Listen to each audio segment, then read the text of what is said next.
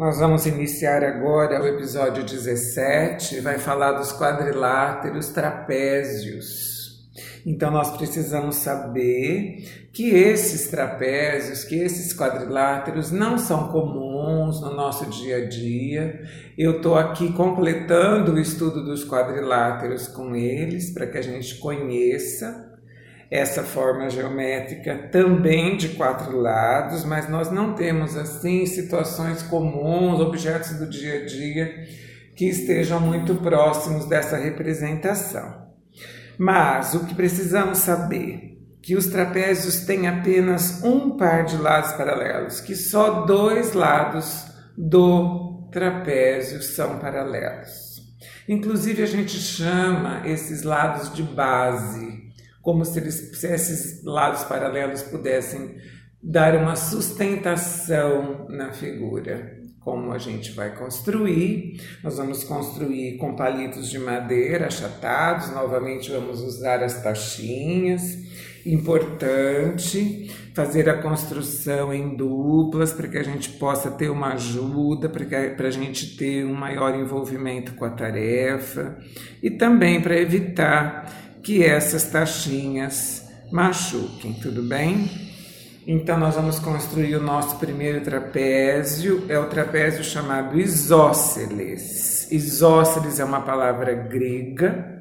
Iso significa igual e celes significa pernas. Então, pernas aqui estão representadas pelos lados do quadrilátero. Então vamos com calma.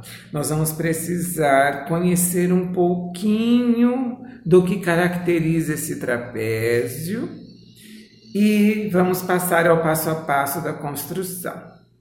É assim. O que caracteriza esse trapézio? É que o par de lados paralelos não são iguais. Então nós vamos precisar de quatro palitos dois iguais, ou seja, um par de palitos de mesmo tamanho. Pode ser um tamanho intermediário, um terceiro palito menor que eles e um quarto palito maior que todos eles, correto? Então, vamos na sequência da construção, que essa sequência será importante para que a gente possa manter tanto o, o palito menor de todos quanto o maior de todos paralelos, então eles não estarão presos entre si nas suas extremidades, correto? Então vamos lá, primeiro passo. Vamos com calma. De posse de um palito, que pode ser o maior de todos, um palito desigual, nós vamos prender em cada uma das suas extremidades cada um dos palitos iguais. Tudo bem?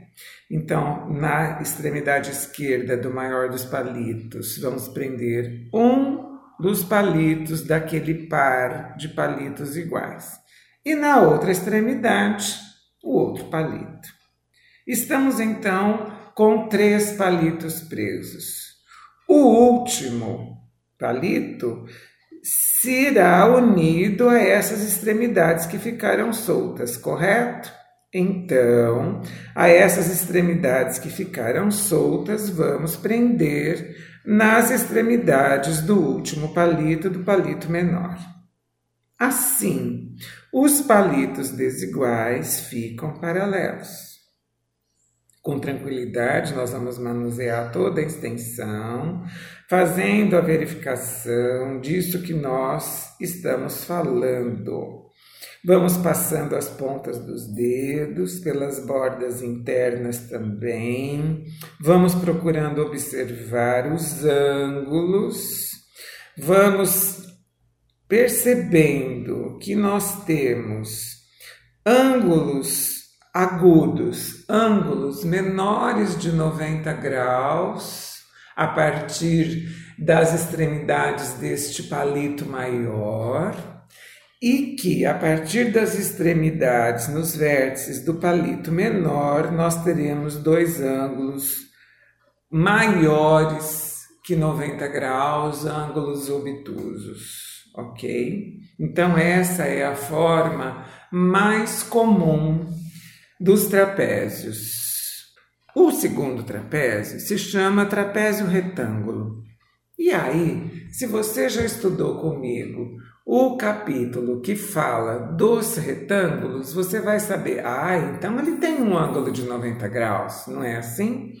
Então, o trapézio retângulo, ele se chama trapézio retângulo porque um dos lados desse trapézio é composto por ângulos de 90 graus.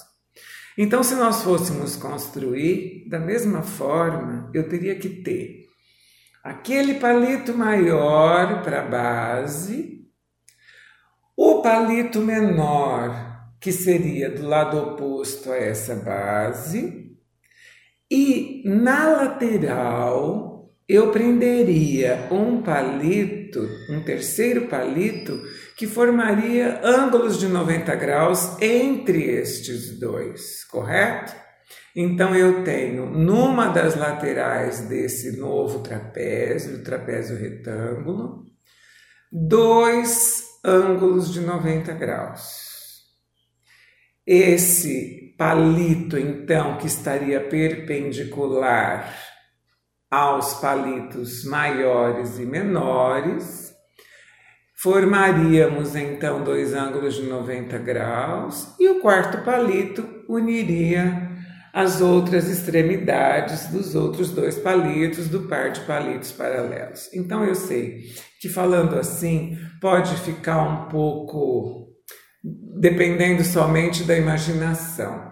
Mas vamos saber o seguinte: o trapézio é uma figura que tem um par de lados paralelos e se é um trapézio retângulo, é porque entre esse par de lados paralelos temos ângulos retos, ok? O lado deste trapézio, um dos lados, forma ângulos retos com estes lados paralelos. O último trapézio que nós vamos conhecer é o trapézio escaleno. A gente estudou triângulo, né? A gente estudou triângulo isósceles, triângulo retângulo, triângulo escaleno. Então, esses nomes, tem que, nós temos que fazer alguma associação de ideias para poder guardar. Então, trapézio escaleno é assim chamado pra, por possuir os quatro lados desiguais. E essa era a característica do triângulo escaleno aquele triângulo que era que nós construímos com três palitos de tamanhos diferentes, correto? Então este aqui é um trapézio muito parecido com aquele inicial, com aquele que nós construímos, apenas que os quatro lados são desiguais, mas temos um par de lados paralelos, mesmo que sejam todos diferentes, para que seja um trapézio, deve haver um par de lados paralelos, ok?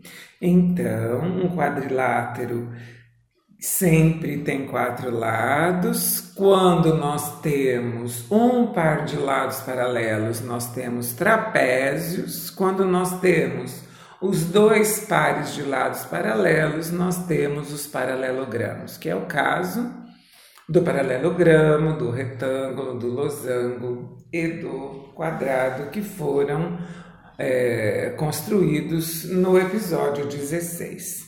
E para finalizar esse nosso episódio, eu quero fazer uma observação. Que um quadrilátero também pode possuir, além dos quatro lados desiguais, não ter nenhum par de lados paralelos. Esse quadrilátero é chamado de não trapézio. Então, é um polígono de quatro lados, é um quadrilátero, mas que não possui a classificação nem entre os trapézios e nem entre os paralelogramos. Trata-se, portanto, de um não trapézio, de um trapezoide seus lados são desiguais e não há par de lados paralelos. O meu nome é Luísa Maria Marques Poloni Cantarella e hoje é dia 5 de maio de 2020.